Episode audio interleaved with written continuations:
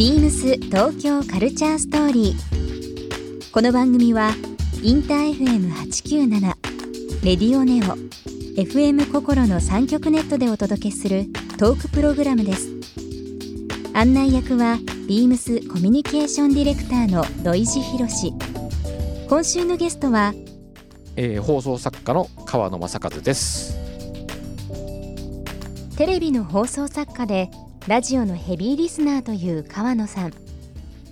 ラジオエッセイを集めた話題の著書「ラジオブロス」をはじめさまざまなお話を伺います。そして今週川野正和さんへプレゼントしたポータブルラジオをリスナー1名様にもプレゼント。詳しくはビームス東京カルチャーストーリーの番組ホームページをご覧ください。応募に必要なキーワードは番組最後に発表します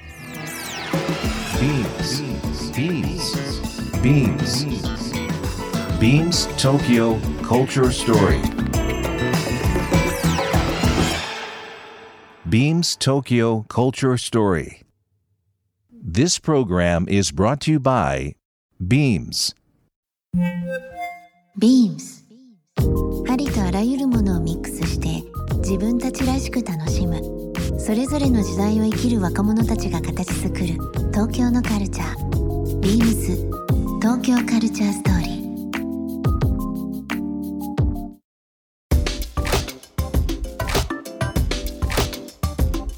まあ本当にあのラジオの話つきませんけども、今番組作り、まあ、はい。いわゆるテレビのですね、はい。放送作家として、えー中心に活躍される川名さんですけども、番組作りの壁を感じる瞬間とかってあったりとかしますか、やっぱりあのー自由ではなくなりましたよね。ただ面白いものを作ればいいっていうはい。昔とは違って、で僕はもう今のその壁の状況を冠婚金っていう言い方でちょっとしてるんですよ。根金ですか、ええ。はい。冠婚金シアターってあの関根勤さんがやられてるライブもあるんですけど、はい。それとは違いまして冠は観客観客。視聴者。はい。婚はコンプライアンス。今ですね、ええ。何か言葉としては今で金ははい、金はお金予算。お金。観客コンプライアンスお金。予算はい、予算。はい。要はこれがだから今壁になっているっていうあれなんですね。うん。なるほど、まあ、特にその視聴者、まあ、間ですね、はい。今までは劇場テレビのは前だったのがそれがまたネットとかいろんな形になってる人が増えてますしね、え。テレビ自体の。ええコンプライアンス。まあこれはもういろんな形に今問題視されてますもんね。いろんなまあ社会としてはまあ非常にこう直面してる話ではありますしね、うん。まあ、あとはまあもちろん制作っていううん。お金という部分です、うん。冠婚金。面白いですねこの言葉の並びは。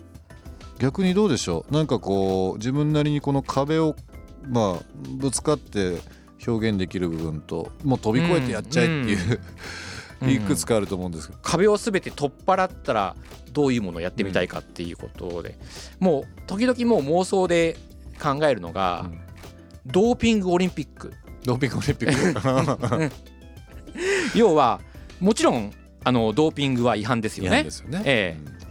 でも僕たちまあ土井さんもそうだと思うんですけども、え1988年のソウル五輪 100m えベン・ジョンソ決勝のベン・ジョンソンのあのギラギラした目っていうの覚えてるじゃないですか。覚えてますよ。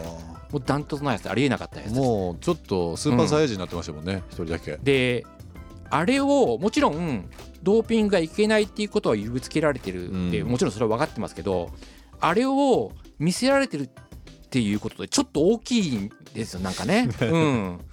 もう今だからあれですよ。今すべてのコンプライアンスとかもちろん人間の倫理とかすべて取っ払ったこと言いますよ、はい。だからだからドーピングありだったら、うん人はどれだけ速く走れるのかどれだけ高く飛べるのかどれだけ遠くに投げられるのかっていうのは、いや見てみたいですよ。ね。なるほどね、うん、面白いですね。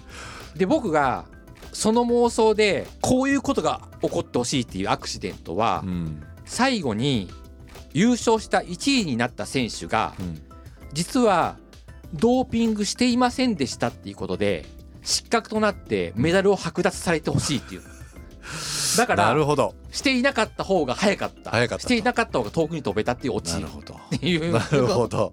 そこまで勝手に無双してるんですけどね。なんかすっごい先の話かもしれないですけど そのロボットに支配されみたいな時代が分かりませんよ？はい。なんかそういった時にでもやっぱり最終的には人の心だったり温かみだよねっていうようななんかこうおオチというか学びみたいなうん。のが今の話 となんかちょっとぶつかっちゃいましたけどね。もう本当にもうそれはねもうあれあのじ、ね、実現がありえないことだからねもう勝手に言ってるんですけども。すごい目線だな。うん。今喋りながらうん思っていたのがビームスの土井さんがえ。こういう番組をやられるやられてるのっていうのを平日の午後にこういうラジオが流れてるのって、はい。ビームスで。ええ。すごくいいことだと思うんです。ででもいいことだと思うんですけど、え僕実はそうそう。ドイツビームスのドイツさんにとってええ。スーパーストレートすぎるなっていうふうには思ってるんですよ。おそういう意見いいですね。うん。どんどんおっしゃってください。そうストレートすぎる。そう、はい。だから僕はそのねそのラジオブロスを読んでくださってるってことを受けるとすると、例えばえ？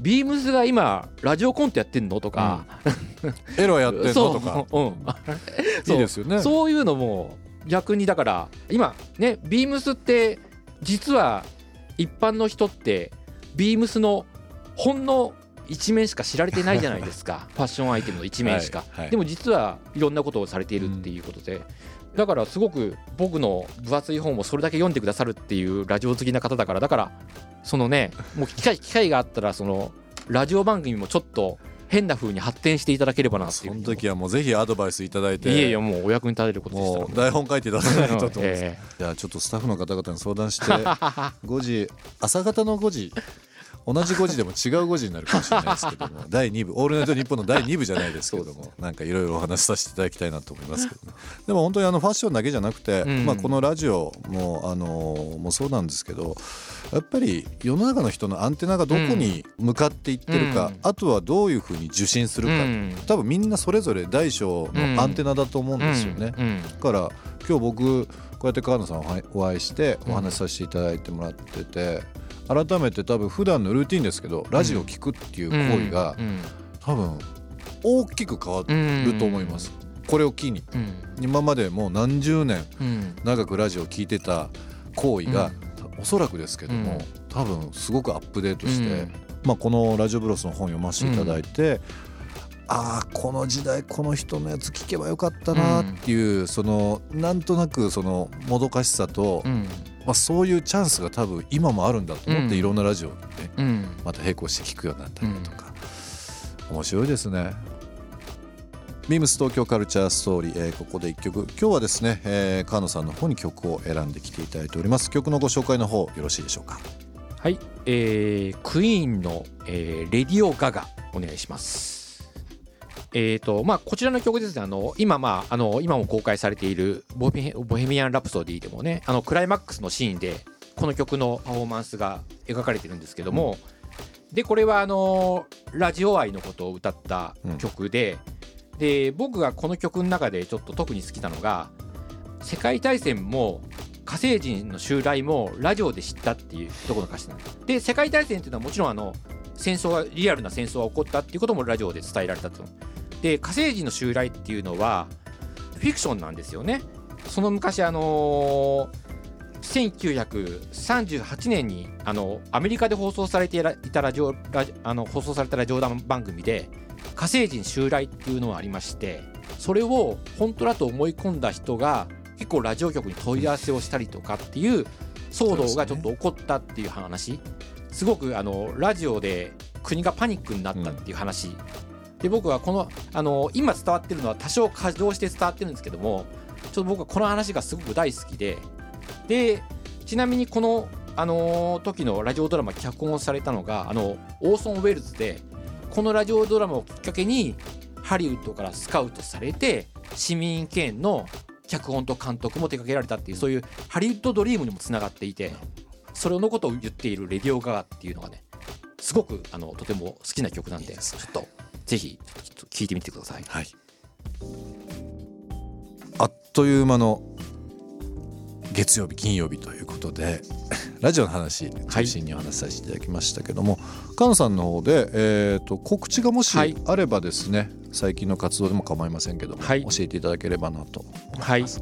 えーそうやって、あのーテレビの放送作家で、あのーラジオのヘビーリスナーっていうことで、あのー作っているのはテレビ番組なんですけどもラジオを聞いてそれについて文章を書いているっていうでその本「あのラジオブロス」っていう本、えーこちらあの848ページはいになる本、あのイーストプレスから出版されています。で、えー、とこちらとあのたくさんの方に読んでいただいていますけれども、実はこの、えー2月からこちらがあの電子書籍化もされます。僕この重さが好きだったんですけどまあ便利という部分で電子版。これは楽しみですね。あのーもちろん僕も普段読むのは通常やっぱ紙が読みやすくてい。すごくいいんですけども、うん。あと読んだ後にちょっと検索して言葉を検索して調べたりとかっていう時にうん、それについて書いてあるページがスッて出てくるのとあかかっていうのは電子版ならではのあれですよね。うん。なるほど。あとまあちょっとよあの読みにくい方はあの文字を大きくしてね読むこともできますし、枕には使えませんけどもそういう電子書籍っていうのも 出ます800よページあると枕に使えるかもしれないですけど でもあのこちらはまま枕に使えますけども、はい。電子書籍はね使えないですけどそうですね。まあでも本当にあの書籍ももちろんそうですし電子版ということでもこの、はい。まあこれ本当にひいきなしで僕このラジオブロス菅野さん書かれたものっていうのは長い人生の中で一つのバイブルとしてあ読み続けようかなと嬉しいです。思います。これ2回目もまた解釈違うんですよね、ああのすごくなんかあ一回パッと情報が入ってるっていうのもあるかもしれないですけど、はい一つ一つの言葉が。そうあであのそれ作品っていうものをつけていないんですけども、えっと全部で54章かな？54章あるんですけども、その章のタイトルになっている番組だけじゃなくていろんな方のお話、うん。いろんな番組のお話お話っていうのがすごく混在しているうん。本ですので、ぜひ。でちょっとあのー興味を持った方はぜひちょっとはい。チェックしていただければと思います。ぜひスーパーハードエッセイですね、はい。この言葉大好きです。ありがとうございます。ぜひ、えー電子版もご覧いただければなと思います。ビームス東京カルチャーストーリー、えー今週のゲストはですね川野正和さんに、えー来ていただきました。一週間どうもありがとうございました。こちらこそありがとうございました。